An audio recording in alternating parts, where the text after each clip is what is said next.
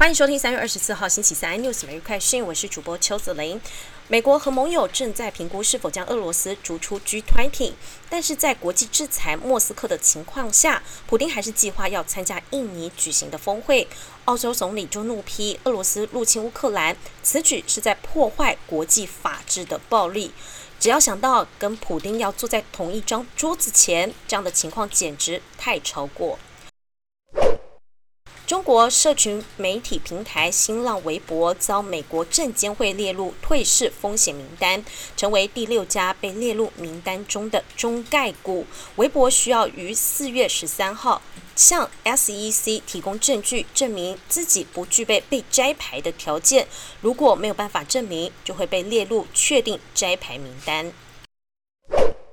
小米集团公布将赠送四千九百三十一位员工大约一点七亿股小米股票，这是小米集团上市以来针对员工最大一次激励，平均每位员工可领到近一百九十三万元大红包。另外，腾讯控股发布二零二一年度第四季及全年财报，二零二一年度总酬金是九百五十五亿元，年增率增长百分之三十七。据此推算，腾讯员工人均月薪达七点零万人民币，大约新台币三十一万元。